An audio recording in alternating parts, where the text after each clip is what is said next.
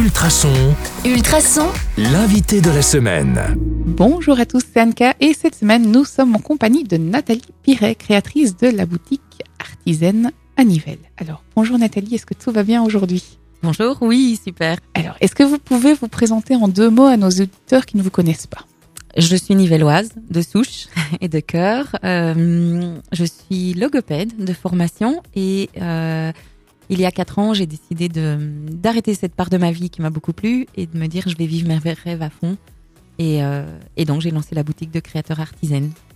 Alors du coup ma, ma question, vous l'an- vous l'anticipez déjà, artisaine c'est quoi? Alors Artisan, c'est un magasin qui se veut avec des valeurs vraiment locales, à savoir qu'il réunit euh, actuellement 65 artisans créateurs, dont 95% sont belges. Euh, nous avons un portugais et quelques français, mais euh, la plupart des personnes, euh, ben, je les ai rencontrées. Elles m'ont expliqué comment elles fabriquaient leurs créations et, euh, et Artisan, finalement, c'est une représentation de tout ce qui peut être fait euh, en Belgique. Alors pourquoi ça s'appelle artisaine Alors parce que l'artisanat, Mhm. et le côté zen attitude parce que parce que on- voilà je prône vraiment cette idée de euh, ben on peut rester zen en toutes circonstances Et alors, dernière question pour aujourd'hui, pour, pour déjà avoir une petite idée, pourquoi avoir eu envie de créer cette boutique? Est-ce que ça manquait dans Nivelles?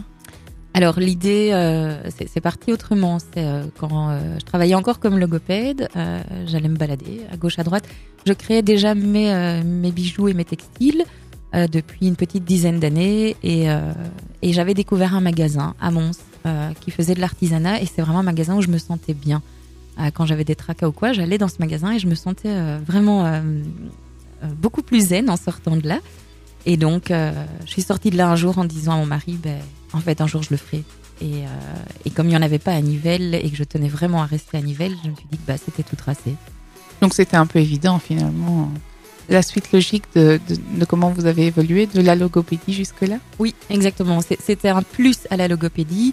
Et puis à un moment, le fait d'avoir des enfants aussi fait que euh, travailler en tant que logopède, bah, c'était pendant les heures où mes enfants n'étaient pas à l'école.